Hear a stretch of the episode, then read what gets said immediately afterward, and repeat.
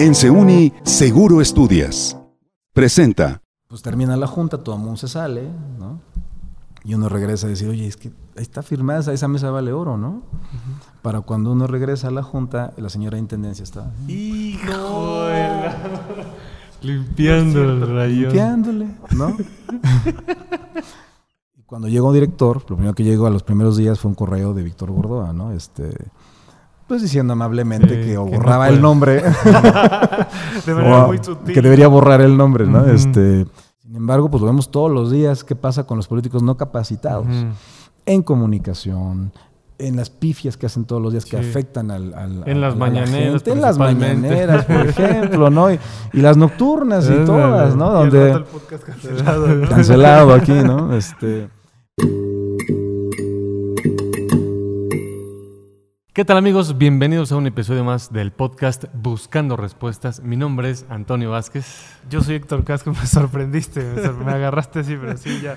Oigan, este, pues el día de hoy tenemos un invitadazo también experto. O sea, ustedes se pierden siempre los detrás de cámaras, que están mucho más interesantes a veces, A veces, que el veces. podcast. Pero no, ahorita lo vamos a ir, este, vamos a ir sacándole todo lo que, todo el juego que podamos a este podcast ah, caray, también. Con nuestro invitado especial, este Joaquín Pérez Becerra. Bienvenido, Joaquín. No, muchas gracias. Gracias, gracias, gracias.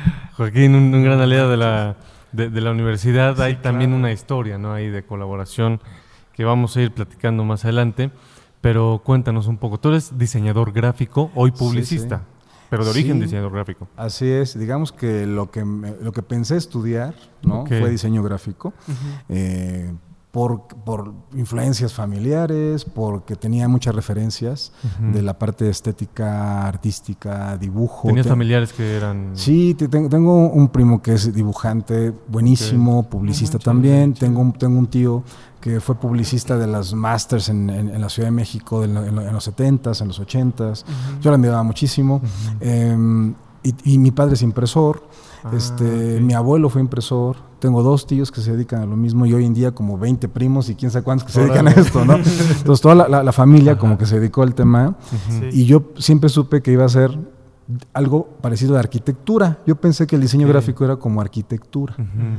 porque mi padre, entre los trabajos que desarrollaba, eran tesis para los universitarios, es decir, él imprimía las tesis. ¿no? Ah, ok. Antes se estilaba, ya no ubico ahora, pero que tú, cuando tú te titulabas, Ujú. debías hacer tu tesis y hacer 25 o 50 tomos y regalarlos a tu familia y amigos.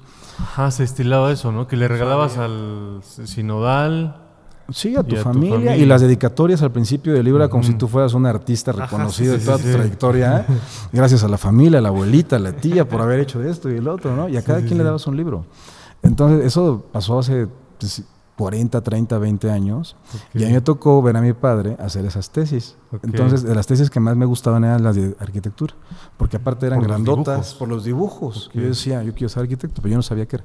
Yo pensé que era hacer dibujos. Ujú. Entonces, cuando, cuando veo todas las tesis y veo todos los documentos y empiezo a tratar un poquito más y conocer, me doy cuenta que eso no era exactamente lo que yo quería. Pero no había tesis de diseñadores gráficos porque el diseño gráfico era una profesión digamos, sin, formación profesional Sí, eh, académica, eh, 100%. específica y sobre todo eh, formal. Sí. Había talleres, había cursos, era más en- entendido como arte. A un grado técnico, digamos. a un grado técnico, efectivamente. Entonces, los primeros diseñadores gráficos eh, que me antecedían por un par de generaciones, por un par de años, tres, cuatro años, este, digamos como tal, licenciados en diseño Ujú. gráfico, ¿no? Era gente que estaba innovando eh, en esto, ¿no? Entonces, por ejemplo, en Puebla, la primera lic- licenciatura en diseño gráfico, la primera generación, por ejemplo, de una universidad como la UDLA, Ujú. fue cinco años, cinco años antes que yo entré. Tampoco tenía demasiado, ¿no? No, no era. Entonces, Estaba yo- incipiente, digamos, el Sí. tema. Sí, de- digamos que no, no, no era como hoy en día que tú tienes acceso a toda la información posible y digas, ah, quiero estudiar esto, ¿no? Sino que era influencias, qué te gusta más o menos, hacia dónde vas. Y yo pensé que era arquitectura. Cuando, y siempre dije que iba a ser arquitecto, ¿no? Entonces, este, yo recuerdo un día en mi casa, estábamos cambiando de, de casa, este, yo era un niño como de nueve años, yo creo, aburrido porque estábamos mudándonos y llega la cocina integral a la, a la casa y, la- y empiezan a, bajar como los, la- las, las- El los- los módulos, ajá, los, los módulos y demás, los amontonan para después instalarla. Ujú. Agarré una hoja y me puse a dibujarla, ¿no? Pero yo no tengo cualidades artísticas como tal, de decir, de crear cosas de mi mente e imaginación, sino más bien como observo mucho y, y tomo, Y ¿no? lo- Ajá, lo, lo, lo, lo, lo, lo- lo re- lo reflejo, digamos, en una hoja, ¿no? Ok.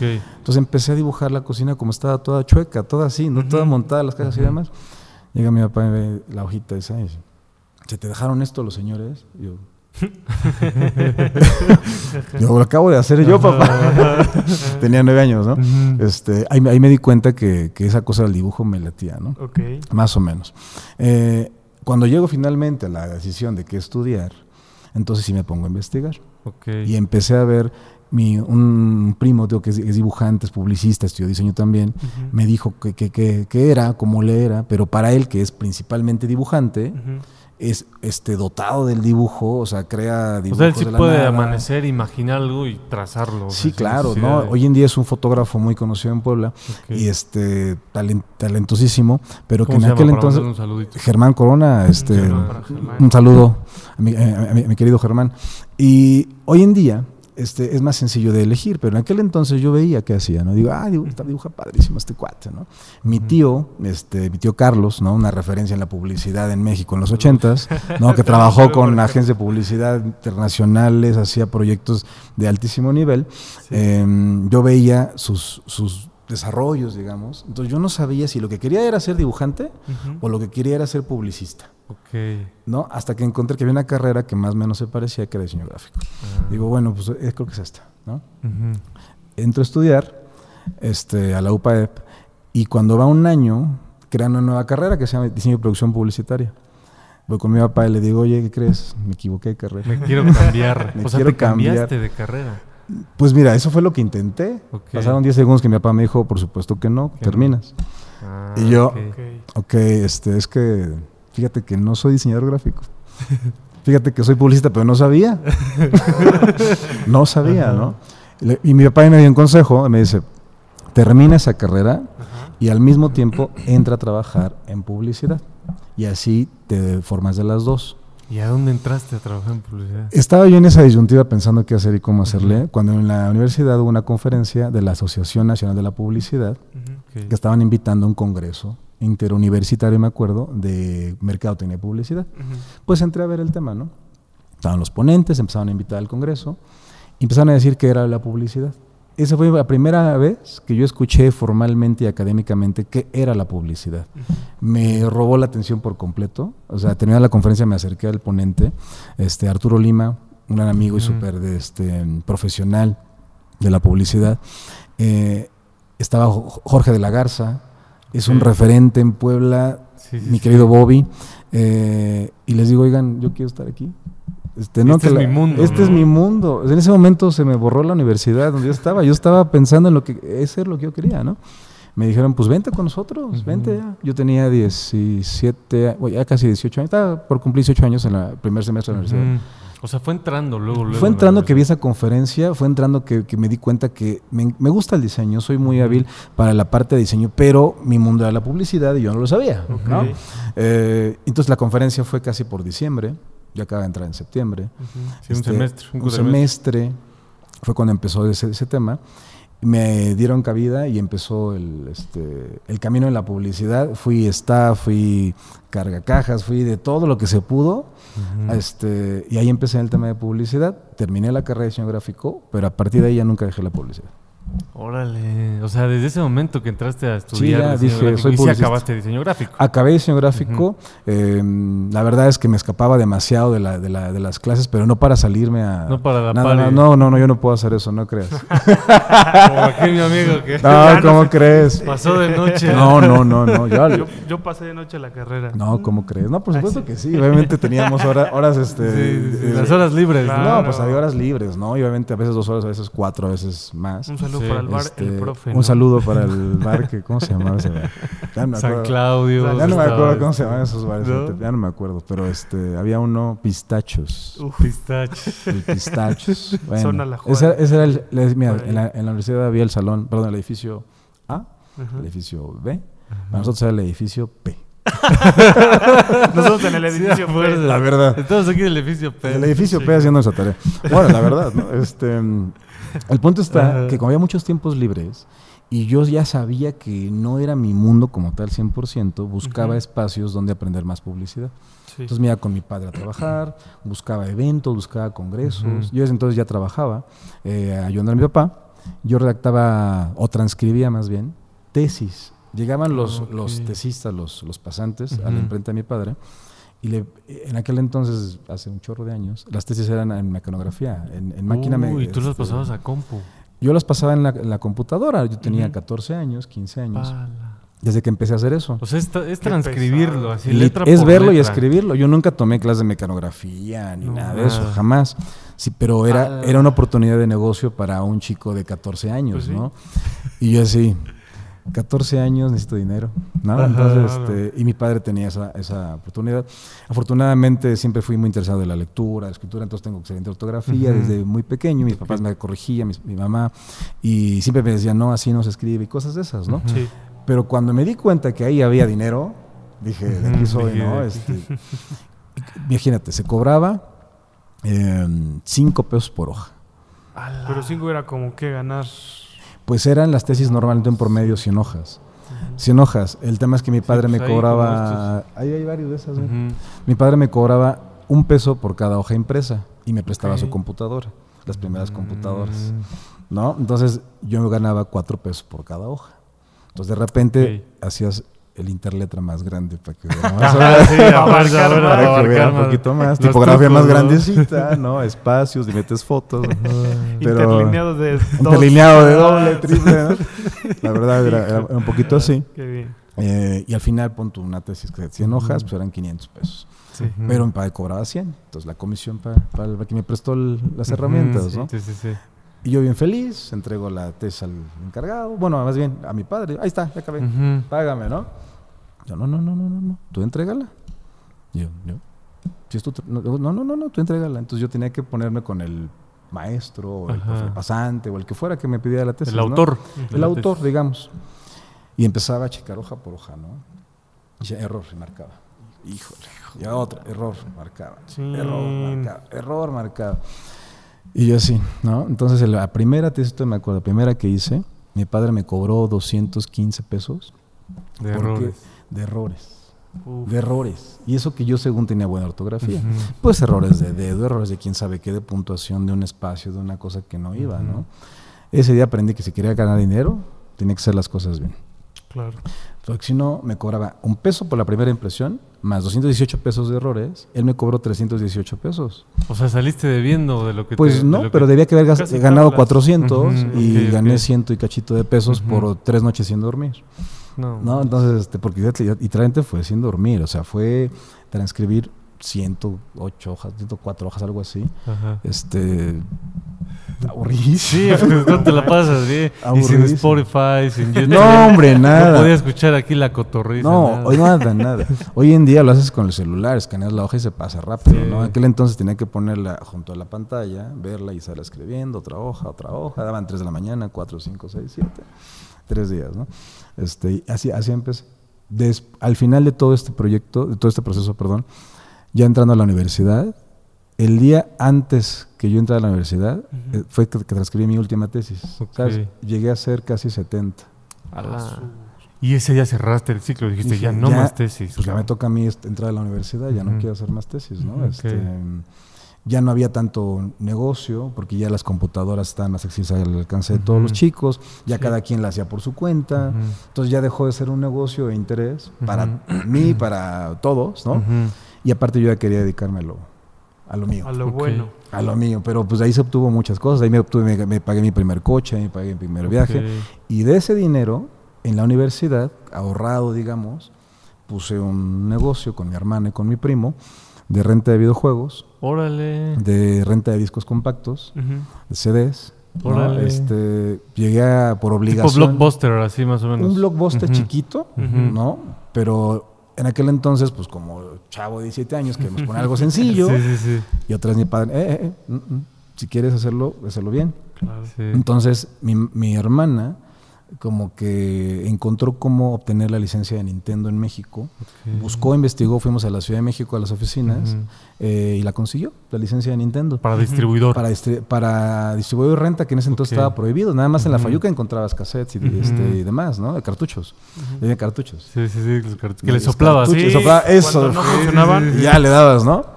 Este, bueno, mi hermana consiguió la licencia y con mi primo eh, pusimos renta de, discos compactos. Entonces fui obligado durante dos años más o menos a aprenderme cómo jugar todos los juegos. porque llegaba el chavillo y me decía, oye, ¿cómo paso tal nivel? Ah, no, pues espera, yo te digo. Entonces en mis tiempos libres tenía que jugar obligatoriamente videojuegos. Ok, como trabajo, pues. Pues sí, no, lo sufría. no, lo sufría. Pero si alguien llegaba y me preguntaba, ¿cómo se juega eso? Y yo, ay, no sé, rentalo. Pues no rentaba, ¿no? Sí, sí, sí. Lo mismo la música.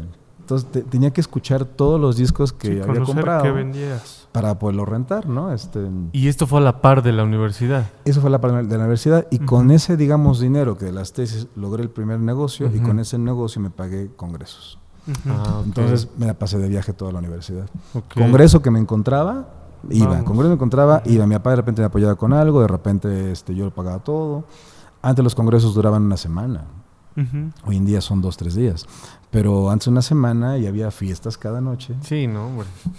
Y había eventos. y entonces, pues, uno tenía que acudir obligatoriamente. Sí, pues, hay que hacer el network. Y cuando decían, es que el próximo congreso de diseño va a ser en, en playa, digo, híjole, voy a sufrir algo. Sí, tremendo calorón. Tremendo calorón, tendremos que ir, ¿no? Y bueno, en la universidad llegaba y le decía, oye, pues estuve en congreso una semana, entonces no pude llegar a esta, esta y esta y esta otra, ¿no? Y me validaban porque había un reglamento que si tú entregas un certificado académico... Te daban la constancia. Me daban la constancia, con la curricular, etcétera. Entonces ya, entonces me, creo que habré ido en la universidad como unos 30, 40 congresos más o menos. Entonces por eso me perdí de muchas clases pero gané muchas experiencias con ponentes y de viaje. Y, me imagino que también hiciste relaciones en esos... Sí, no, era mi objetivo, porque la verdad no era lo que tuviera en mente, ¿no? Yo lo que quería era aprender y divertirme, ¿no? Este, obviamente, ¿no? Como chavo. Pero evidentemente hice muchos contactos.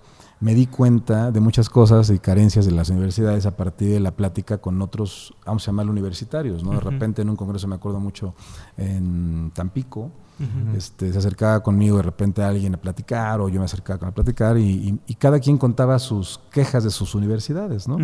Tengo un maestro tal, a mí no me gusta tal cosa, las materias son aburridas, o sea, uno compartía lo que tenía, ¿no? Y empecé a notar que las carencias que tenía mi universidad las tenía en todo el país. O sea, no era algo de mi universidad, era, una, una, carencia de la formación de educación superior en México. Y, y, no lo noté en un congreso, lo platicamos durante muchos, ¿no? Este, y era pues de las personas que yo con mi coordinador le decía, oye, es que esto no está bien, oye, ¿no? Entonces yo era el quejoso ahí, ¿no? Este, pero bueno, tenía que decirlo de repente, ¿no? Claro. Después me di cuenta que no era una intención mala de la universidad de la, poner tal o cual docente, sino pues eran cosas que pasaban, ¿no? Que después aprendí, entendí y cuando fui, cuando estuve a cargo de una universidad, Dije, ahora sí voy a pagar todo lo que hice. todas las quejas. todas las que hice, todas las quejas que, yo, hice, ¿no? Y sí, entonces en ese mundo, hoy tengo muchos contactos que conocí en los, congresos eh, y que surgió de una necesidad de aprender más de lo que yo sabía que era, pero no estaba estudiando eso. Es muy importante hoy en día pues, elegir bien. Sí, hacer una buena elección. Y oye, bueno, después de todos los congresos, te incorporas ya a trabajar en el tema de la, de la publicidad de manera oficial. Así es. Hoy eh, formas parte de Grupo Asmedia y fuiste también director de licenciatura en la, en la universidad. En, en, sí, en, en Asmedia, en el Centro de Formación Profesional. Justamente cuando me dijo mi jefe, oye, fíjate que vas a dar clase, yo dije, espérame, yo no soy, yo no tengo vocación educativa. Pero ahí ya te trabajabas, ya habías entrado ahí como. Yo ya estaba, digamos que brincándonos unos añitos, yo ya estaba en el grupo Asmedia, yo ya estaba en TV Azteca Puebla. Em, ¿Y cómo ingresaste? Uy. Ajá, o sea, ¿cómo fue? Mira, una vacante en, este, en, este tema, digamos, de la publicidad, pues empecé desde que te, les contaba este asunto de los congresos, ¿no? Sí. La Asociación Nacional de la Publicidad, a la que yo me acerqué, porque me llama mucho la atención, eh, en cuanto, digamos, hice mi primer apoyo a los congresos, me ofrecieron un, trabajar con ellos de forma permanente. Y ese trabajo consistía en que yo diera conferencias por todo el país invitando a la gente al Congreso. Entonces yo viajaba de repente a Cuernavaca, no sé, a, este, Veracruz, a cualquier lado, y daba una conferencia de publicidad, diseño de publicidad y comunicación, tenía 18 años, eh, y, e invitaba a la gente al Congreso.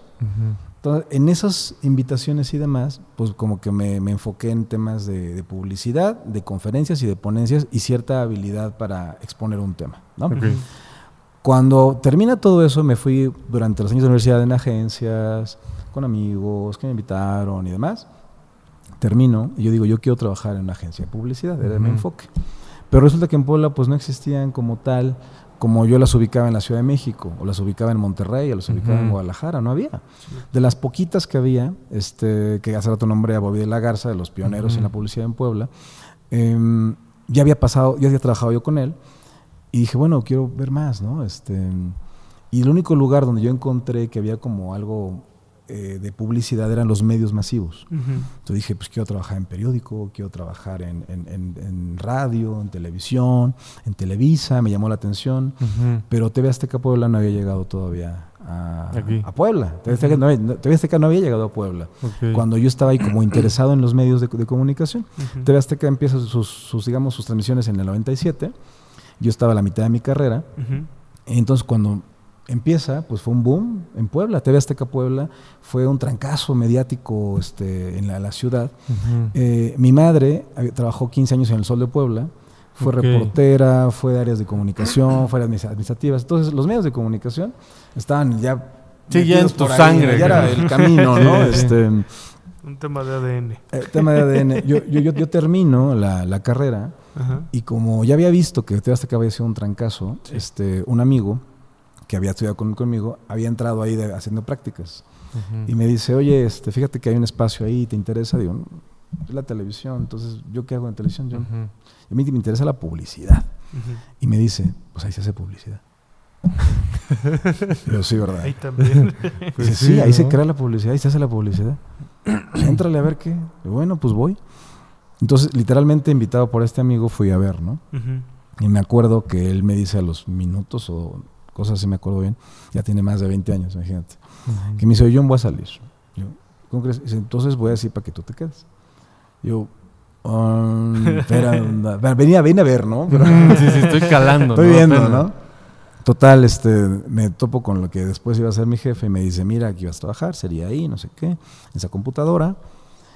Y yo para entonces venía de haber eh, probado en varios proyectos, en varias agencias, en varios empleos, y mi último empleo anterior a ese había sido pues con una Power Mac de doble monitor de 25 pulgadas en una sola oficina con vista bien bonita. y estaba muy contento en mi trabajo cuando me acerqué a TV Azteca.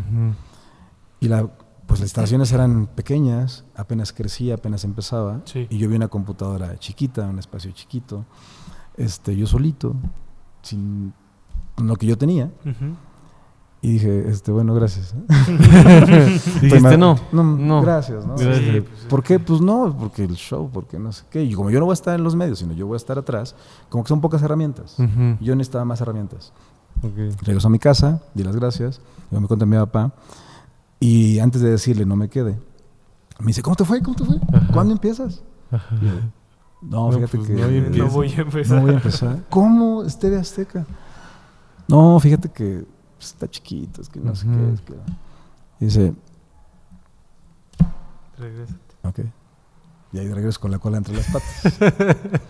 Digo, oye, ay, aparte, oye, ¿cuánto, cuánto pagan? No, pues tal. Híjole, yo ganaba cuatro veces más. Cuatro veces más, ¿no? El puesto de que estaba disponible ahí era operación de gráficos. Es decir, era pues hacer las letras, los, nombrecitos, los El del noticiero, el Aquí pasa abajo, el loguito que está en la esquina, todo ese rollo. ¿No? Eh, a mí me iban cuatro veces mejor en, donde estaba, pero yo tenía interés en los medios.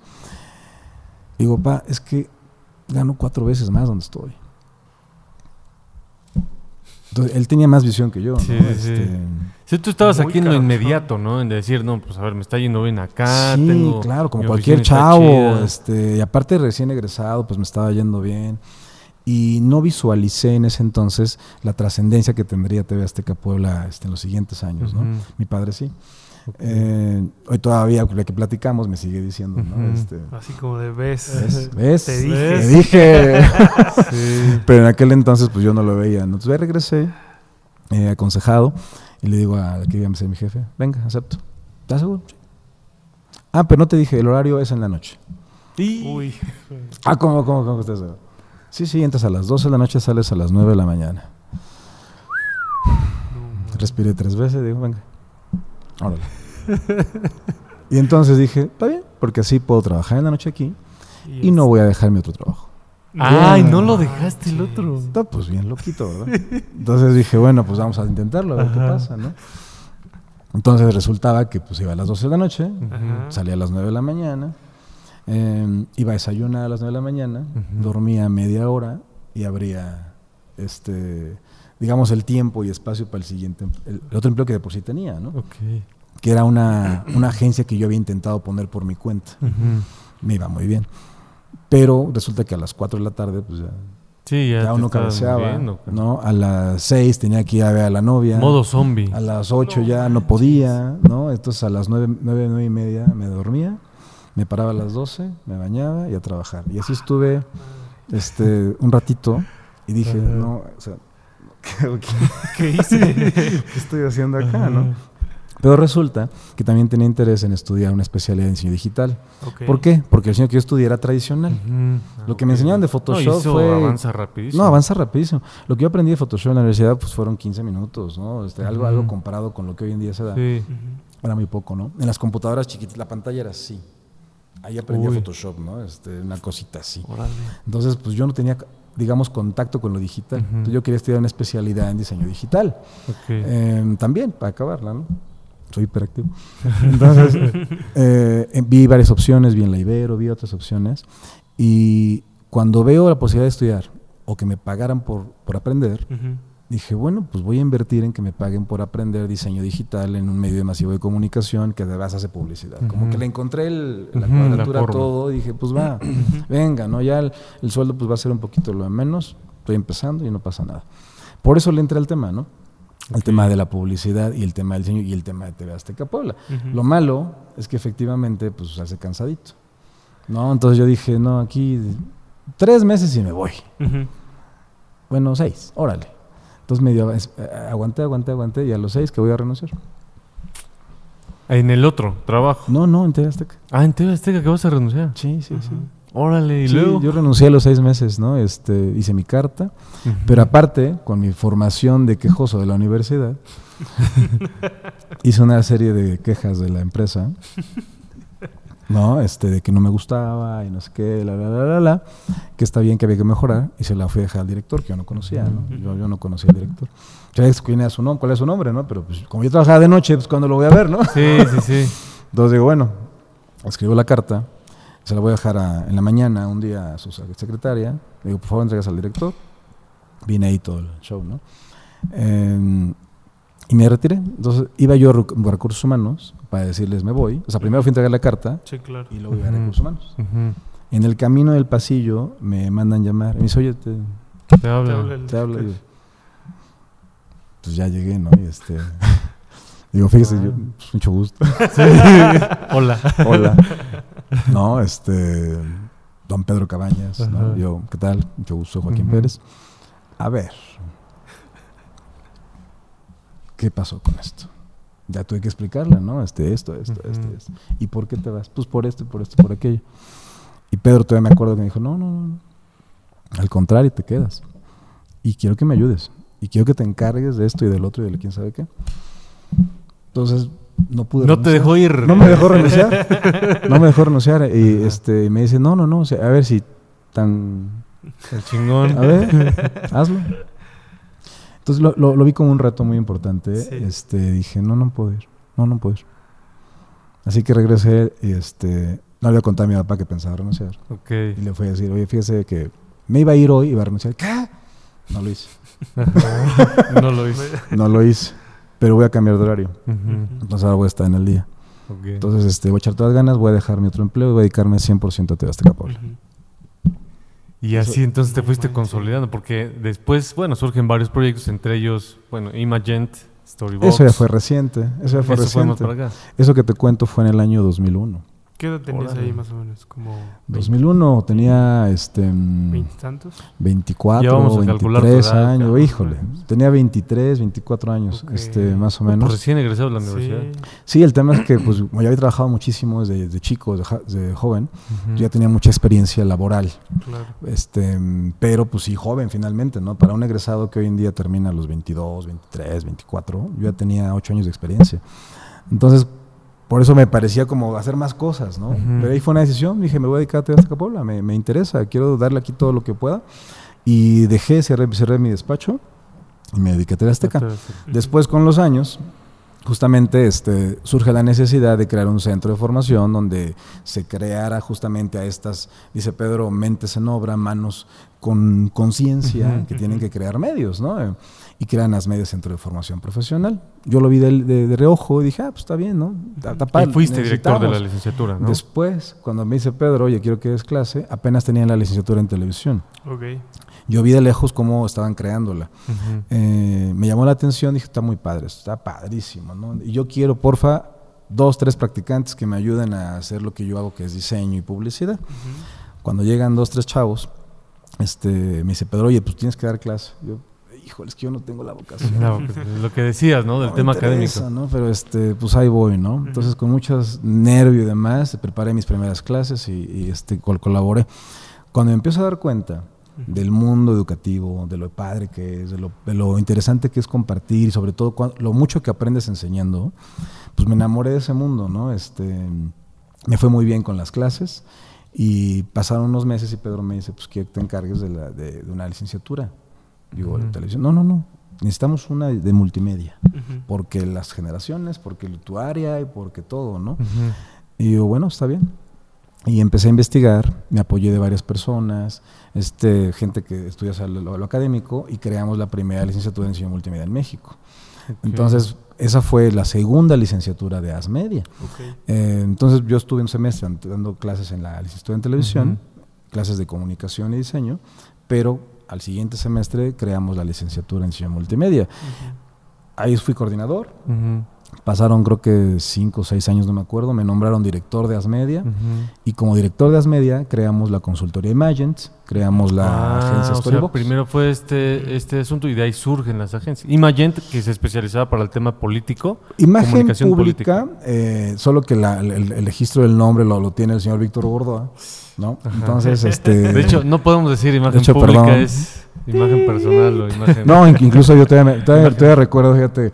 Saludos en- para- saludos para don, Víctor, a don Víctor y Bueno, Álvaro. Víctor el papá y Álvaro el hijo. Bueno, Álvaro no va a saber lo que, lo que Víctor un día recibí de yo en, un- en- en un correo electrónico. Eh, yo venía llegando como director de Asmedia y la carrera de, de asesoría de imagen que habían creado en el 2006, si no me equivoco, a mí me nombraron en 2008 di- Ujú. director y se manejaba la materia de imagen pública. Ujú. Eh, entonces Sí, ellos patentaron el nombre. yo no el lo sabía. concepto. No lo sabía. Eh, y, y cuando llegó director, lo primero que llegó a los primeros días fue un correo de Víctor Gordoa, ¿no? Este, pues diciendo amablemente Sí, que o que no borraba puede. el nombre. De manera o muy sutil. que debería borrar el nombre, ¿no? Ujú. Este, yo había conocido a Víctor Ujú. este, hace, en los congresos, fui chofer de Víctor, Porque en los congresos justamente una vez él fue ponente en un Sí. congreso aquí en Puebla. Ok. Y don Arturo Lima me envió a que fuera yo el que estaba yo pegado a él, ¿no? Dice, llévalo al hotel, tráelo para acá, llévalo para acá, haz esto, atiéndelo. Y entonces pues, yo como chavo, pues lo llevaba para todos lados. Yo nunca iba a pensar que años después, ¿no? Este, tenía yo un correo de él diciendo. "Oh, quitas mi nombre. yo con todo gusto, ¿no? Este, entonces dejamos de usar ese, ese nombre como tal y se ajustó todo lo legal para que fuera la carrera de asesoría de imagen. Entonces, Imagent, digamos que es una consultoría, sí en imagen pública, pero en un tema más amplio. Comunicación estratégica, imagen pública personal, artística, ambiental, de comunicación y política. Esa fue la, la consultoría que creamos. Y se creó como una necesidad justamente de darle cabida a los chicos a que pudieran practicar, Ok. que pudieran crearse ¿no? cosas para que ellos puedan hacerlo. ¿no? Este, Pedro tenía desde hace muchos años la intención de crear una consultoría. De hecho, fue su primera su intención de la consultoría y después la carrera, como que él ocupó como una herramienta, ¿no? Para poderla lograr, ¿no? sí. Este, cuando yo llego, el proyecto ya estaba consolidado Me tocó nada más impulsarlo, echarle todas las ganas para que mejorara, pero Imagine surge como una necesidad de darle un espacio a los chicos para que se formaran en la práctica. Fue nuestra, gran nuestra sorpresa que nuestro primer cliente pues, fue muy importante, un personaje muy importante en Puebla. Era una consultoría... Político. Un político. Era, una, era una consultoría académica, en el sentido de que estaba hecha por docentes, por alumnos, un taller casi casi. ¿no? Pero por los medios, y como más media pertenecía, pertenece a un, a un corporativo muy importante, pues el primer cliente fue asignado, ¿no? ¡Pum! Ahí, le, van a, van a ayudar. Y ok, está muy bien. Entonces, en dos segundos, la, el taller. A un político muy importante que en paz descanse. No, no, no. No, no, no. Ah, no, no, Saludos, ¿no? Eh, todavía vive. todavía Ah, bueno, bueno. Muy importante. Em, y lo, lo, asignaron, ¿no? Y entonces en dos segundos creció el taller a una consultoría de imagen pública brutal. Profesional al 100%. Sí, total, porque las, digamos, las capacitaciones no las hacían los alumnos, las hacían profesionales expertos que se contrataban para poder hacer, las capacitaciones. Pero todo el staff, o sea, universitario, en cosa de meses creció esto brutal, se convirtió en una consultoría importante. Eh, Storybox surge como una agencia de producción y comunicación multimedia por la misma necesidad de TV Azteca de tener contenidos, quien produjera contenidos, videos, comerciales, diseño, todo. Y aparte porque tenemos una carrera que me tocó a mí fundar. Entonces, Storybox era un proyecto muy importante donde se pudiera desarrollar multimedia. Entonces ya teníamos dos talleres, dos empresas internas, in-house, que crecieron brutalmente. Cuando pasa eso, yo seguía siendo director de Asmedia y director de Imagine y director de Storybox. Hasta que un día le dije a Pedro, Pedro, aguántame. Vengo por cuarta vez a renunciar. Vengo por cuarta vez, ¿no? Oye, este, pero ¿qué, o sea, ¿qué onda con el estrés que manejabas en ese, o sea, a ese nivel? Porque pues tenías que llevar... Pues la verdad es que fue un error absoluto. el decir sí, sí, sí. El aceptar las cosas este, como vinieran en el tema eh, de presión, de, de, de, de, tiempos y demás, porque obviamente no puedes atender al mismo nivel todo, ¿no? Y por eso fue que decidí dejar las medias centro de formación y dedicarme a las consultorías, totalmente, 100% apoyando a los chavos y perteneciendo al grupo Gas Media y de forma que se puede, siempre estamos apoyando a, cualquier empresa del corporativo y clientes del corporativo, ¿no? Como en este caso Seuni, que me tocó el honor de, participar en, un proyecto muy importante del rebranding de la universidad, pues fue justamente a raíz de esas relaciones, ¿no? Pero en aquel momento, a nivel personal, pues estaban pasando cosas que pues no, no eran tan buenas. No, este, también a nivel familiar, mi madre había enfermado, eh, tuvieron que operarla, entonces estaban pasando cosas personales y familiares muy fuertes, eh, la presión en, la, en la, el trabajo era muy fuerte. Y yo la presión del cliente. presión del cliente era muy fuerte. Oye, pero a ver, fue, fue un momento sí de, de aguacero sí, a nivel personal, pero también Storybox estaba teniendo cambios en ese momento. Así es. Había una transición. Sí, porque fíjate que justamente como empezó, em, estaba enfocada igualmente a que fuera un espacio donde los chicos pudieran practicar y al mismo tiempo en cosas de verdad, cosas reales, ¿no? O sea, proyectos eran de verdad, porque eran clientes de TV Azteca.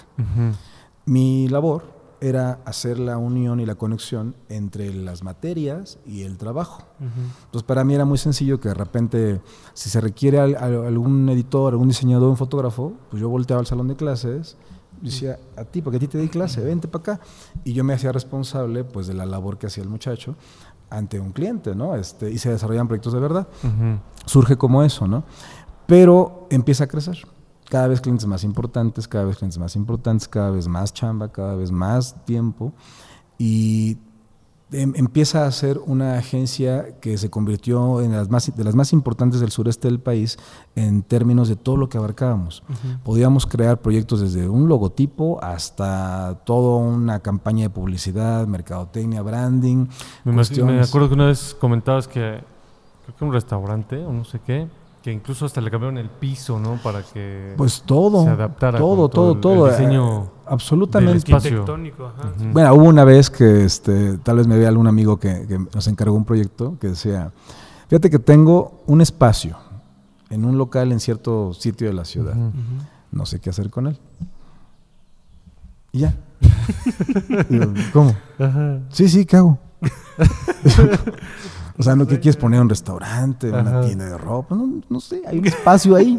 hay que hacer algo. Hay que hacer algo. Bueno, hasta eso. Entonces ocupamos a Imagen como una una consultoría de investigación, investigamos, hicimos estudios de mercado, hicimos este análisis de datos, eh, encuestas, entrevistas y todos los resultados arrojados entre, los entregaron a Storybox, quien desarrolló toda la propuesta creativa y, y encontramos que lo ideal era hacer un restaurante.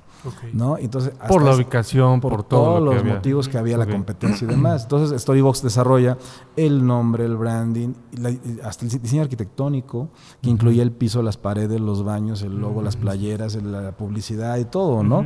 este, a ese nivel lleva, llegaba era una gran ventaja el tener Imagine como una parte de investigación y análisis y datos. Nos arrojaba muchos datos y Storybox como la generadora de contenidos. Era una simbiosis muy, muy, muy, muy interesante. Entonces, eso, eso, fue lo que me llamó mucho la atención y dije, ya fueron siete años en, de director de Asmedia, ya fueron 12 años dando clases. Es hora de meterme al terreno empresarial en beneficio de todo lo que estaba haciendo Grupo Asmedia. Estaba crece y crece y crece. Y por eso me dediqué por completo a las consultorías. Ok. Hoy Imagine sigue vigente. Hoy Imagine sigue vigente. Es una consultoría que sigue dando servicios de investigación, de imagen pública, de comunicación estratégica. Acabamos de entregar un proyecto muy importante hace unos 15 días que, llevó, este, digamos, no la tutela, sino más bien la, línea de comunicación Imagent. Y esto surge a partir justamente de los clientes que tiene el grupo. El grupo Asmedia tiene eh, entre sus empresas Audi, Porsche, AT&T, manejamos AT&T hasta hace unos años. Este, el dueño del grupo ha manejado desde su familia hace muchos años Corona, Chrysler, eh, Nissan. manejamos durante cinco años el Auditorio Siglo XXI. en la época más importante en Puebla de los eventos, que había hasta 140 eventos en un año, fue cuando lo manejábamos nosotros. Entonces, el, el Grupo Asmedia es un corporativo muy importante en el sureste del país. Y con todo eso, evidentemente, pues este, uno va aprendiendo de los servicios que va dando a todas esas empresas, los alumnos se van integrando a estos proyectos, las agencias van creciendo de forma brutal y justamente eh, Imagen empieza a atender cosas ya mucho más grandotas, ¿no? Donde ya no solamente nos encargan cuestiones políticas, sino ahora es construcción de proyectos eh, un canal de televisión, crear eh, capacitación para todo un staff de políticos. De repente no les gusta mucho a muchas personas que, los políticos se capaciten porque creen que están este, desperdiciando recursos públicos. Sin embargo, pues lo vemos todos los días qué pasa con los políticos no capacitados. En comunicación, en las pifias que hacen todos los días que afectan al, al en las mañaneras en las mañaneras por ejemplo no y, las nocturnas y todas no donde el podcast cancelado, cancelado aquí no este pero bueno ha habido muchas anécdotas con esas personas con esos personajes más bien.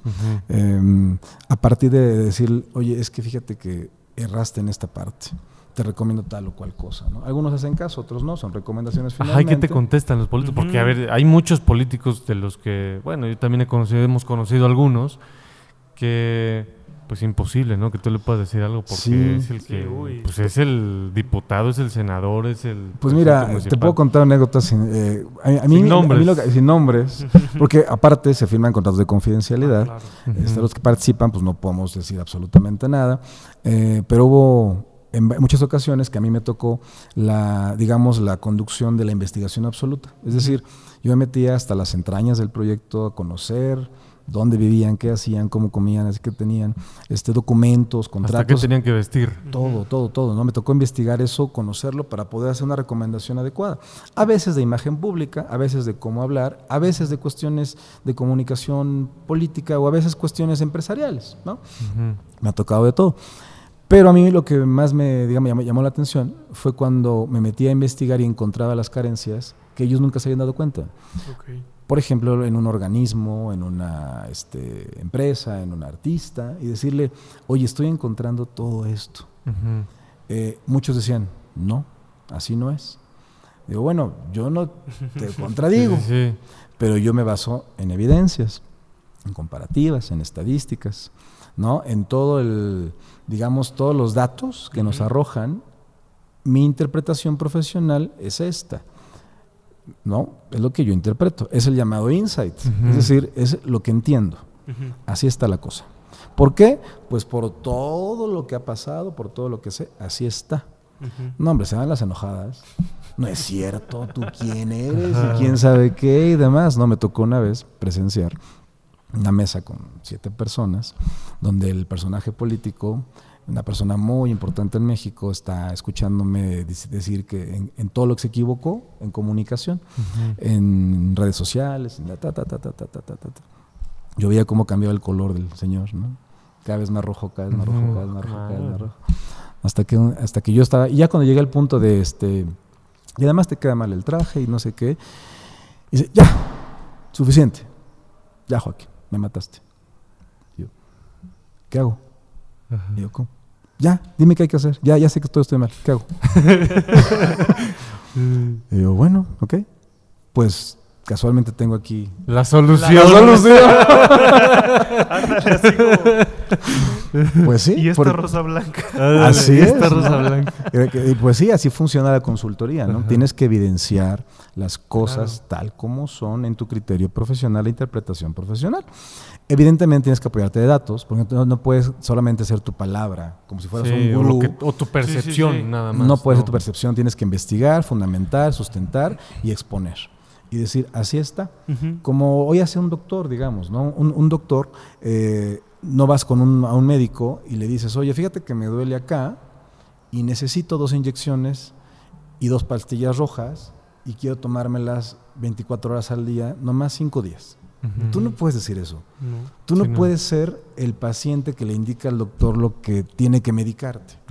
Entonces, en el tema de consultoría, de comunicación, branding y diseño, pues tiene que haber estudios, investigación. Un doctor te manda estudios, te dice, te hablo acá, ok, pues necesitado unos estudios. Sí. A ver, te toco, a ver, no sé qué, a ver, habla, a ver esto, a ver el otro. Y, el, doctor interpreta.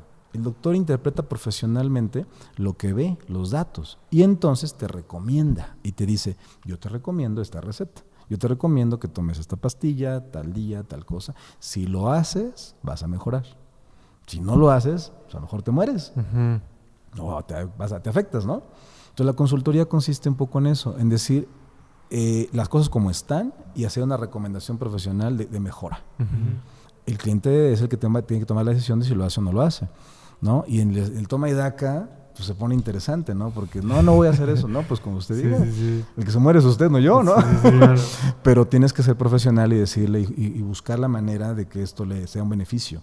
Y decir, debe ser así, pero no es exclusivo que sea así. Es decir, el objetivo es este, pero puede haber varios caminos. ¿Cuál te conviene? No, que no tengo el presupuesto. Bueno, puede ser así. No tengo el tiempo. Puede ser así. No tengo la intención. Híjole. Va a ser complicado, pero puede ser así. ¿no? Este, no tengo el equipo, no tengo no sé qué. Y normalmente el cliente dice, no tengo recurso humano, financiero, intelectual, técnico, administrativo. Y como consultor tienes que entregar una receta detallada de cómo lograrlo en las condiciones en que se están dando las cosas. Tú no puedes llegar y decirle, sale, requiere 5 millones de dólares y ya con eso estás bien. No, pues a veces es menos, a veces más. No, tienes que haber investigado al cliente su posibilidad económica, en sus tiempos, en sus espacios y demás, y entonces recomendar de acuerdo a sus posibilidades, capacidades y demás. Y si todo eh, conjuga, el proyecto va a funcionar. Pero para eso tienes que ser, pues ahora visionario y atreverte a suponer y decir, podría ser por aquí, pero no puede ser uno ocurrente. Se me ocurre. Sí, no, no, no. Tienes que basarte en investigaciones. Totalmente. Y entonces pasa mucho eso que te digo de políticos que dicen, no, no estoy de acuerdo y estás mal tú. Está bien, yo respeto, ¿no? Este, y en esa cabeza que te digo, donde había seis personas, el político que cambia de color y que se enoja, voltea y dice, tú, tú, tú y tú, se van.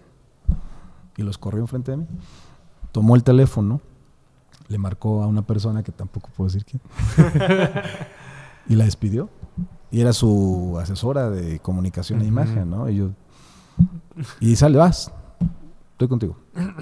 Entonces es complicado porque llega un punto donde tienes que llegar a ese, eh, vamos a llamarle límite, donde evidencias, donde tienes que tener mucho respeto por la persona o la empresa o institución que estás este, analizando pero si no hay esa ruptura, no, no, no, no, a veces no ubican que tienen que mejorar.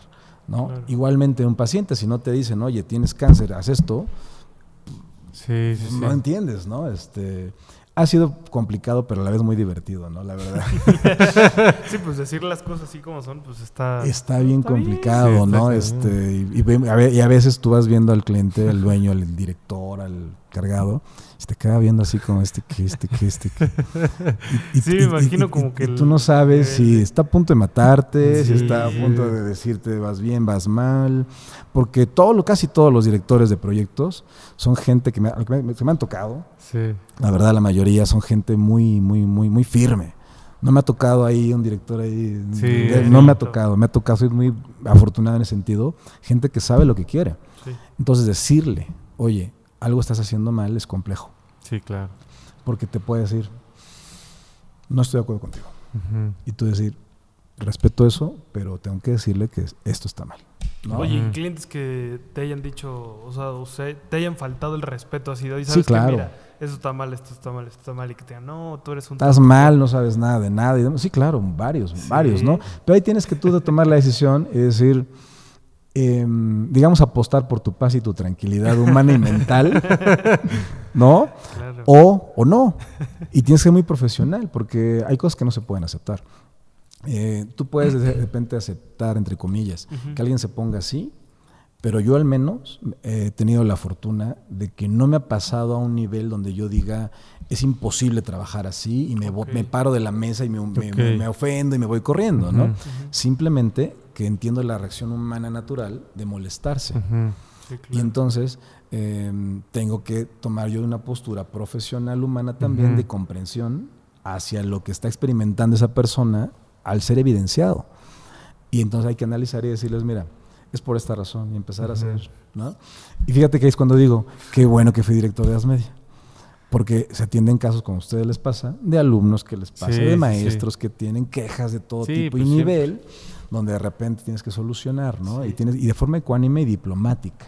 Y aparte bien paradito y tienes que decirle a la persona, a la señora, al hijo, a quien sea, las cosas como son. Ahí me ayudó mucho esa formación porque con el político, el empresario, el doctor, el director, el gobernador, el que sea, tengo que estar ecuánime y resolver adecuadamente. Me decía una amiga, no hay junta de trabajo que sea exitosa si no sales con una sonrisa. Y entonces... Bueno, ok. Entonces era un enfoque no de ser optimista a lo tonto, sino de cómo hacemos para que esta junta valga la pena. ¿Cómo hacemos para que esto que te evidencié a ti te sirva? ¿Cómo hacemos para que la regañada que me diste a mí me sirva y nos sirva a los dos? ¿no? Entonces siempre es un enfoque de construcción. es pesado que de repente te gritonen y tú, ah, voy ¿no? pero afortunadamente no, ha pasado, yo creo que, híjole, una de 100 veces. Es muy poquito. pero esto que estás haciendo en la actualidad es lo que en realidad pues es el origen, las entrañas de la, de la publicidad, desde el estudio de mercado, desde el análisis de los datos, porque muchos, muchas veces podemos pensar, ah, es que la mercadotecnia o la publicidad es nada más pues lo que vemos, ¿no? El comercial que vemos en la televisión el spot que escuchamos en el radio, lo que vemos en redes sociales, el, diseño como tal, pero hay detrás todo un análisis de datos, ¿no? Que es lo que sustenta esos resultados, ¿no? O esas acciones, ¿no? O sea, detrás de una campaña hay antes un estudio. Sí, y, uno como, digamos, especialista en, estos temas o, intentar especializarnos en estos temas, tienes que ubicar el antes, el presente y el futuro, ¿no? Es importantísimo. Tú no puedes recomendarle a alguien algo por tu creencia, por tu suposición simple, por tu gusto, por tu... Es más, ni por objetivo, ni porque él te lo pida. Tienes que, haber encontrado datos a partir de investigación del pasado. Es decir, a ver, tengo que saber qué has estado haciendo, tengo que saber cómo le has hecho, qué resultados te ha dado. Y eso mezclarlo con tu experiencia y con investigación y entonces llegar a un insight y decir, así están las cosas. Y a partir de ese insight, o sea, de un presente, decir un foresight, es decir, la receta, ¿no? Pero hay muchos charlatanes hoy en día, muchísimos charlatanes hoy en día, que llegan con un cliente, ven un caso, digamos, está mal su comunicación, su publicidad, algo, dicen, ¿sabes qué? Cámbialo así, haz esto, haz esto, haz esto y haz esto. En 10 segundos. Digo, mira, esa gente gurú, que, que, Master Muñoz. Master, dioses, ¿no? Em, pues están en las caricaturas, ¿no? Eh, como tal. Entonces, esas caricaturas no es a la gente a la que aspiramos trabajar nosotros. Queremos, no queremos ser caricaturas, queremos ser profesionales, donde entonces uno tiene que basarse en fundamentos para poder recomendar, ¿no? Pero sí es muy interesante el hecho de que tienes que encontrar muchos datos, muchos datos, muchos datos, para poder decir qué tendría que ocurrir. Que no es lo mismo a que se te ocurra algo. ¿No? Sí. Eh, me, ha pasado en algunas ocasiones que en algunas juntas llega un dueño jefe y dice, sale, ¿qué se les ocurre? ¿Qué hacemos? Pues, ¿vamos a hacer ocurrencias? bueno, pues hagamos ocurrencias, pero no es lo correcto. Lo correcto es basarnos en un plan de trabajo, hacer estrategia y demás. Eso es lo, pertinente. Yo me acuerdo mucho de las primeras semanas que entré a trabajar a la uni. Te conocí cuando expusiste justamente todo el, tema de este, del cambio de la imagen y todo. Ah, fue ese día. Fue ese día. Ok. O sea, según yo no habíamos, o sea, ya las de ahí las reuniones ya fueron como posteriores, más o menos. No, pero ahí fue ya la gira de presentación de la, la gira de presentación, pero wow. Ah, bueno, esa fue ya cuando ya estaba todo bien consolidado. Dimos veintitantas conferencias, sí, parece. En la mañana, en la tarde, todos los. Pero eso nunca había ocurrido, o sea, y eso fue una, una sugerencia. ¿Por qué? Pues porque es lo, que convenía, ¿no? De acuerdo a lo que estaba ocurriendo en la institución, al cambio que estaban experimentando pues lo que se sugiere es que todos estén enterados qué está pasando. Sí, claro. Y se sugiere que sea a base de una exposición mediática impactante, y se sugiere que sea así, y se sugiere que sea así, ¿no? Afortunadamente hubo la apertura y la visión para decir, puede ser de esta manera y puede ser mucho mejor todavía, ¿no? Entonces con la aportación del doctor, pues se mejoró toda la propuesta que se tenía y fue creo, que un gran éxito. Hoy en día se y ha crecido de una forma espectacular. La verdad es que yo estoy muy agradecido de haber participado en el proyecto. La verdad me siento muy, muy orgulloso de ser parte de SEUNI, porque así me dijo el doctor. y entonces yo me lo creo. Sí, pues y, este, estoy muy orgulloso de verdad de, ver el crecimiento que ha tenido. ¿no? Pero sí, justamente fue a partir de esa exposición de ideas, pero ideas fundamentadas. Sí, es eso, es eso a lo que iba. la verdad es que cuando escuché yo la, la conferencia que diste ese día de la exposición de de cómo había sido todo el cambio, de todos los beneficios que tenía y así. A pesar de que llevaba poco tiempo en la universidad, me sentí ya parte de un proyecto consolidado y grandísimo, ¿no? Como lo es la institución ahora. No, y hoy en día yo, lo estoy viendo, se está materializando día a día, ¿no? Este, se nota, se percibe, se siente, ¿no? Es parte del branding, ¿no? Hoy en día el famoso branding tiene que ver no solamente con logotipos o con diseños, tiene que ver con toma de decisiones en mejora de la marca. Ese es el branding. El tema está que las decisiones pueden ser administrativas, políticas, institucionales, de comunicación, publicitarias, mercadológicas, estructurales, financieras, humanas. Es una, una, serie de toma de decisiones que tiene que ocurrir. Se requiere de un líder visionario valiente que haga esto, que acepte lo que se está emprendiendo para que llegue a buen puerto. Por supuesto, puede haber algunos proyectos eh, que han sido los menos en mi caso, donde el, encargado del proyecto, la cabeza, el director, dueño de empresa, dice, bueno, pero hagamos solamente este cachito, porque me alcanza para poquito.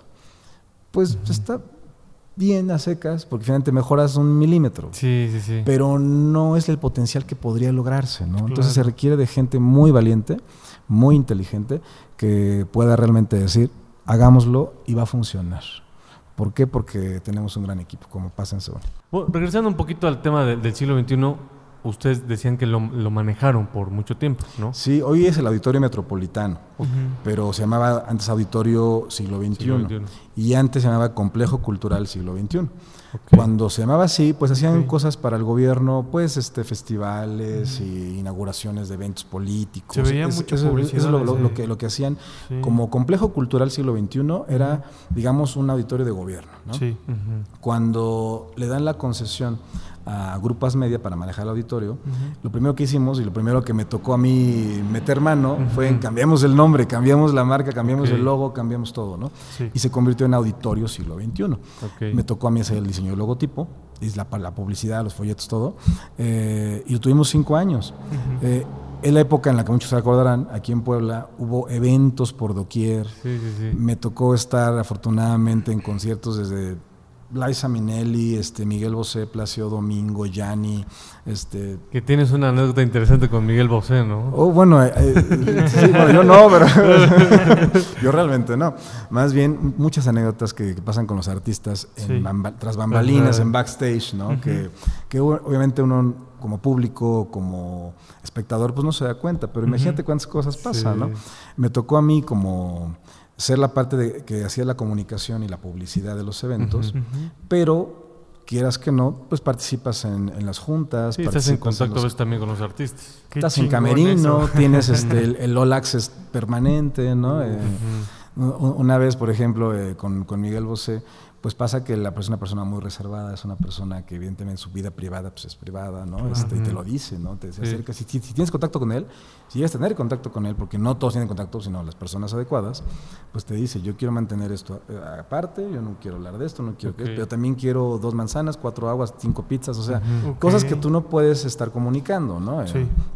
Pero también pasan cosas chistosas, ¿no? Entonces yo me acuerdo que me contaba una este, anécdota y un encargado, un directivo, que estaba en la junta, de la mesa de juntas, ¿no? De, este, del auditorio siglo XXI, estaba ahí Miguel Bosé firmando quién sabe qué cosas, y se puso a rayar en la mesa, ¿no? ta, ta, ta, ta, ta, puso a rayar, sí, pues porque es Miguel Bosé. Puede hacer lo que quiera, ¿no? Pues, pues, empezó a rayar en la mesa, tal vez habrá puesto un autógrafo, quién sabe qué, ¿no? Y, y pone a su nombre. Y pues termina la junta, todo el mundo se sale, ¿no? Y uno regresa a decir, oye, es que está firmada, esa mesa vale oro, ¿no? Para cuando uno regresa a la junta, la señora de intendencia está. ¡Hijo! Limpiando el rayón. Limpiándole, ¿no? Digo, bueno, entonces ya no hay nada. Valía. E, e, esa mesa donde se sentaron este, desde Laisa Minelli, Luis Miguel, Juan Gabriel, quien me digas, porque era la mesa donde recibían, se firmaban los contratos o tenían las juntas, a veces con los empresarios, a veces con los artistas. Eh, durante cinco años, 100 eventos anuales. Imagínate cuántas pasaban por esa mesa, ¿no? Pues. Cuando dejamos de tener la concesión con el siglo XXI, eh, mucho del mobiliario eh, tenía que, sacarse para que la siguiente empresa, acabando la concesión, metiera su mobiliario, ¿no? Una de las mesas, pues era esa, ¿no? Y entonces yo había así, digo... Echaste el ojo. Eché el ojo, que es la mesa que hoy tiene este Asmedia Centro de Formación como sale de juntas, ¿no?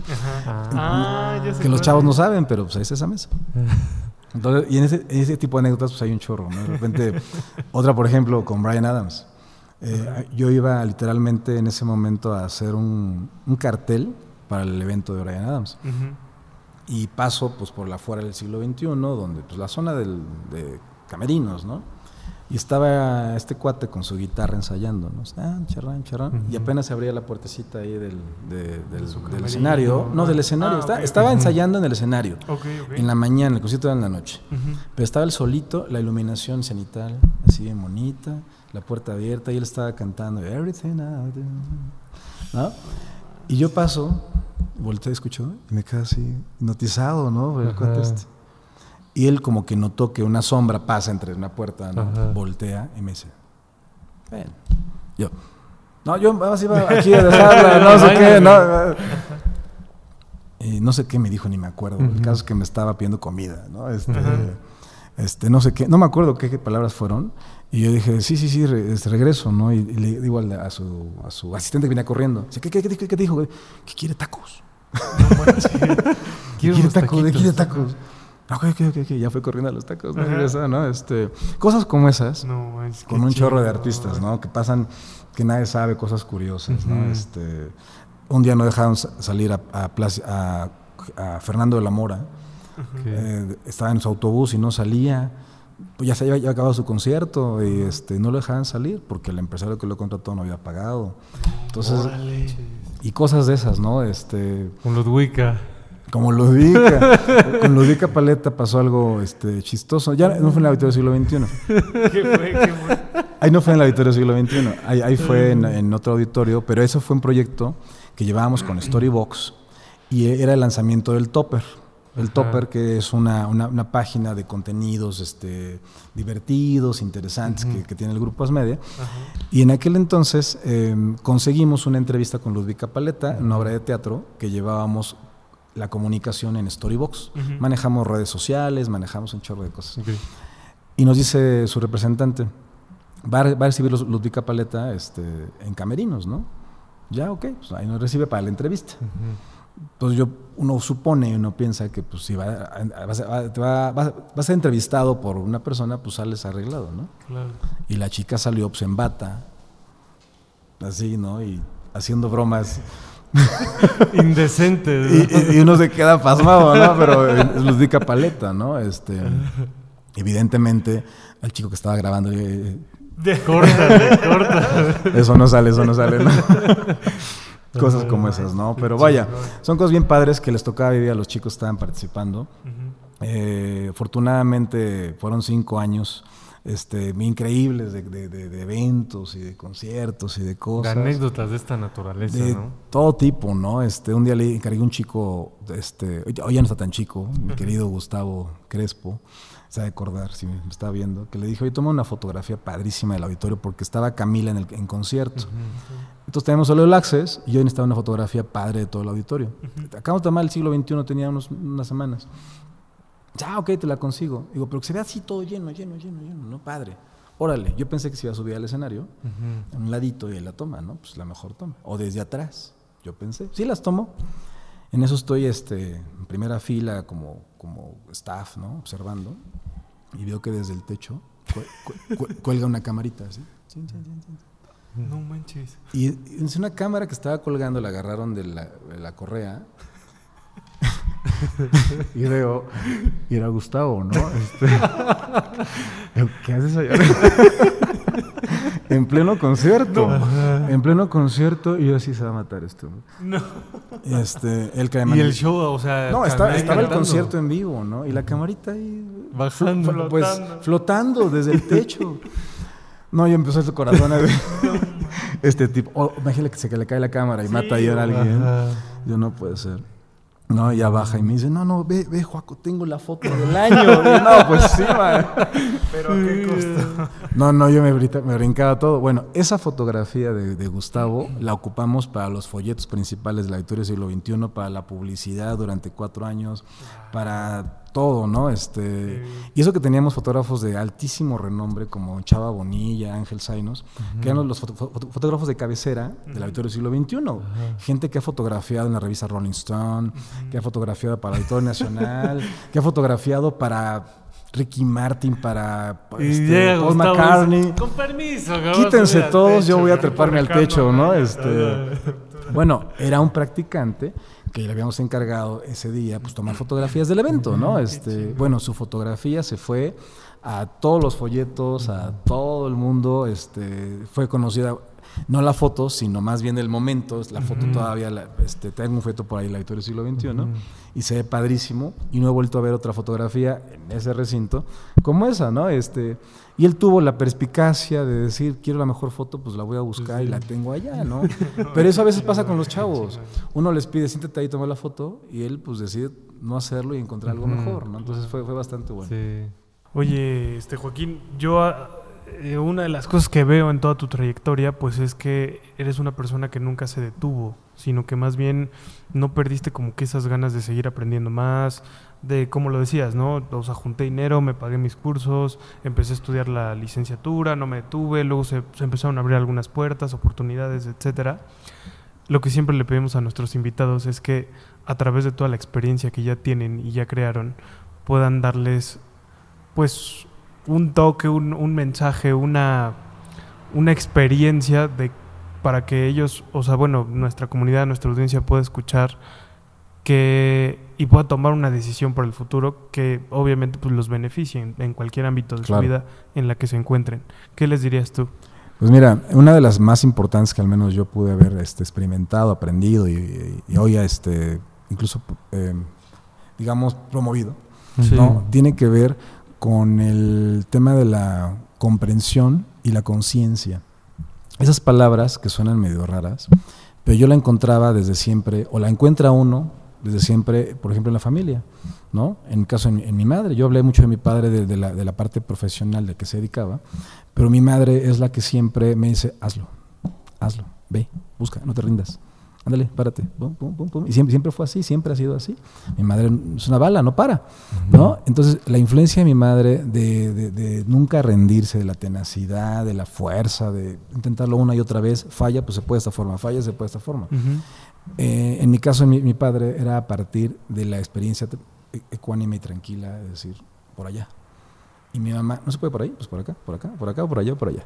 ¿no? Este, entonces, hacerle caso a los consejos de la gente que te quiere, escuchar las palabras, digamos, humanas, conscientes y amorosas de la gente que te estima, que te está orientando, que incluso eh, llegando a la universidad sigue ocurriendo, porque los maestros, los docentes, directivos y demás, pues te dicen cosas en recomendación de tu beneficio, ¿no? este, escuchar, aprender a escuchar. Aprender a escuchar te da todas las herramientas. Si tú no sabes escuchar, si tú no sabes observar, si tú no puedes asimilar lo que te dicen, familia, amigos, este, es más tú mismo, en meditación, si tú no puedes escucharte a ti mismo, no hay forma en que avances.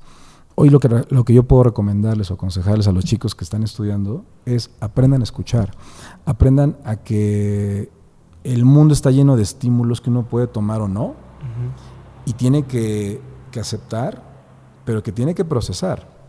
Y después tienes que generar tu propia receta. Después tienes que decir la forma en la que tienes que lograrlo, ¿no? Hoy en día es lamentable cómo las influencias son tan, tan, tan vacías, ¿no? De repente uno dice, ah, no sé cómo construir una casa, espérame, ahorita lo encuentro. Pinterest. Dale, pum. Y, y, alguien de, de, de, nada de experiencia te dice, ah, sí tienes que hacerlo. Ah, ok, así lo hago. Vas y lo haces corriendo, ¿no? Se cae tu casa. ¿Qué ah, es que lo encontré ahí, ¿no? Digo, ¿y por qué no escuchaste a los profesionales, a los que saben, a los que te dijeron cómo vas con, un, con alguien especializado en ello? Ahí es donde uno tiene el riesgo de escuchar mal, ¿no? No es que sean malas influencias, gente que te, que te lleva a los vicios, ¿no? Mm. como tú comprenderás. sino más bien el hecho de saber discernir, ¿no? El hecho de que vienen estímulos de todo tipo y sepas qué sí conviene, qué no conviene, qué está bien y qué está mal. Pero no lo vas a poder hacer si no te abres, si no tienes apertura y dices, a ver, ¿qué tienes que decir? Un chico de que regresa a la preparatoria, lo más común es que tenga esa cerrazón es lo más común. Diga, no, yo ya soy adulto, ya tengo 17 años y mis papás no saben nada. Porque yo tengo todo aquí en mi celular, ¿no? O yo vivo más que ellos, o viví mucho más que ellos. Ellos a, su a mi edad este, vivían poquitas cosas, yo vivo muchas cosas, ¿no? Entonces yo soy muy inteligente y soy muy todo y conozco cómo solucionar el mundo. Bueno, pues te vas a dar, tardar muy poquito en darte cuenta que no es así, ¿no? Eh, entonces, aprender a escuchar eh, sería como lo más importante y después discernir y finalmente tener el valor de actuar. Wow, qué mensaje. Excelente. Muchas gracias. Joaquín, pues muchas gracias. Compártenos tus redes sociales de las agencias, bueno, de, de Imagent, de este, todas las redes sociales en donde compartes ahí contenido para que te podamos seguir. Y pues también este, si quieren pedirte alguna asesoría, pues puedan hacerlo. No, lo que necesiten, por supuesto. Este, bueno, mis redes personales, todas se encuentran este, como Joaquín Pérez Becerra, tanto en Twitter como en Facebook, como en LinkedIn, como en, este, Instagram, ¿no? Em, el tema de, las agencias, todos estamos bajo Grupos Media, okay. toasmedia.com.mx y ahí están todos los, los, proyectos. En las páginas como tal, si quieren ver un poquito del trabajo que desarrollamos, que hace unos años en Storybox, storybox.mx, ¿no? Yo hace tres años que hace dos años y medio, creo que tres años. Tres, desde, la pandemia, desde la pandemia. que, este, que ya no estoy en Storybox y que solo estoy al, frente de Imagine. Pero Storybox sigue vigente la página. pues Pero la, agencia existe.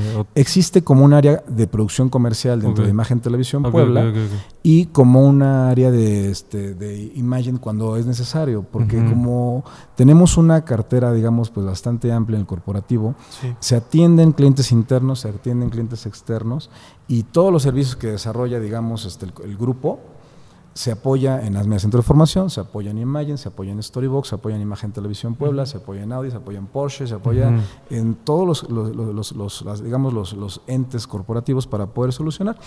Entonces, la Storybox.mx está la página vigente y pueden verlo todos los trabajos que se, que se desarrollaron. Imagen.mx Ahí está todos los servicios que ofrecemos y en asmedia.com.mx es el corporativo con todas las empresas. ¿no? Hoy, por ejemplo, lo que estamos desarrollando hoy en día es el canal de Juan Carlos Valerio, el canal de YouTube de Juan Carlos Valerio. Hace... Em, cuatro años que dejamos de estar con TV Azteca Puebla y pasamos a Imagen Televisión Puebla, hubo un lapso, unos meses, donde no, no estábamos con televisora. Ah, y estaban transmitiendo desde Facebook, ¿no? Estábamos transmitiendo desde, desde, Facebook eh, a través de una. Pues fue lo del temblor, lo del. 27, ¿no? Ajá, en septiembre, el terremoto que hubo. Así es, y justamente agarró esa, esa transición, ¿no? Eh, Juan Carlos Valerio, por ejemplo, no tenía página de Facebook. En ese momento. Teníamos la, cuenta de TV Azteca Puebla y estaba muy amplia y crecía y demás, pero la cuenta como tal del periodista, este, don Juan Carlos, pues no, no existía. Cuando dejamos en TV Azteca Puebla, no teníamos aún obviamente imagen, empezamos a comunicarnos como Grupo Media. Grupo Media, y empezamos a hacer programas especiales con Grupo Media. Cuando viene el tema del temblor, hubo la necesidad de crear un programa especial, transmitiendo y dirigiendo y todo lo que fue necesario. Juan Carlos dirigió todo de una forma, la verdad, espectacular. Y los poblanos se enteraron a través de Juan Carlos Valerio, aún sin canal de televisión. sí. sí. En ese momento, la página de Facebook dio un brinco de 10 mil a 100 mil en cuestión de dos días, este, seguidores, y creció y creció y creció. ¿no? Hoy en día es el número uno en Puebla, es el más influyente periodista que, que, que, existe en el sureste del país, me atrevo a decir, donde su palabra pesa donde su comunicación pesa y todo surgió, en este caso, por una, vamos a llamarle, disyuntiva de entre TV Azteca y Imagen Televisión. Surge la página de Juan Carlos Valerio, que tiene un millón de seguidores. Y hoy, hoy en día estamos lanzando ahora el canal de YouTube. Entonces, esta, semana, la semana pasada, hace 15 días se lanzó el canal de YouTube de Juan Carlos Valerio. Me toca a mí ahora empezar a coordinar un poquito ahí la parte gráfica, la parte de estadísticas, la parte de, cómo, digamos, este, comunicar de una forma más precisa la parte visual. Pero todo el equipo de profesionales de noticias pues que están súper especializados, expertos y demás, ya tienen, ya se la saben. Y va a ser un gran éxito, estoy seguro. Excelente, pues ahí estaremos muy pendientes dándole seguimiento. Justo te iba a preguntar qué era lo que venía, pero pues mira, ya nos lo, Bien eso, eh, y, siempre abiertos a los proyectos, de repente, pues no, no, no, este, es, es bueno el adelantar proyectos, pero pues hay en cartera varios, así como pudimos instalar crear desde cero, desde el terreno, un canal de televisión en Oaxaca, creamos desde cero uno en Costa Rica, creamos desde cero uno en Hidalgo, eh, desde cero las televisoras, desde cero una escuela, desde cero una consultoría, una agencia de publicidad, pues vienen cosas muy interesantes con grupos media. Y me toca a mí que el, de repente participar en esas juntas muy interesantes donde surgen las ideas y surgen las cosas y de repente voltea al jefe y dice, vas. ¿No? Este, entonces yo me siento la verdad bendecido, privilegiado, muy orgulloso de pertenecer a Grupos Media, de ayudarles en lo que se pueda, en lo que tengamos capacidad y tiempo y interés, intención y aire a todos los, los, amigos que forman parte de la cartera de clientes de, de Grupos Media. Así que eh, no se acaban los proyectos, hay un chorro de cosas que vienen todavía. Perfecto. Pues mucho éxito, Joaquín, y gracias por aceptar la invitación y compartirnos un poco de, tu experiencia. Gracias al equipo que nos acompaña, Ángel y Enrique, y gracias también a ustedes por vernos cada viernes, cada fin de semana, por acompañarnos, por permitirnos a nosotros acompañarlos a ustedes. Y les pedimos que pues le den like a esta a este bueno a cada episodio del podcast y que se suscriban al canal para que no se pierdan ninguno de los episodios. Muchas gracias muchas gracias muchas gracias, gracias Toño. y el mensaje final sean, felices. nos vemos. Sean felices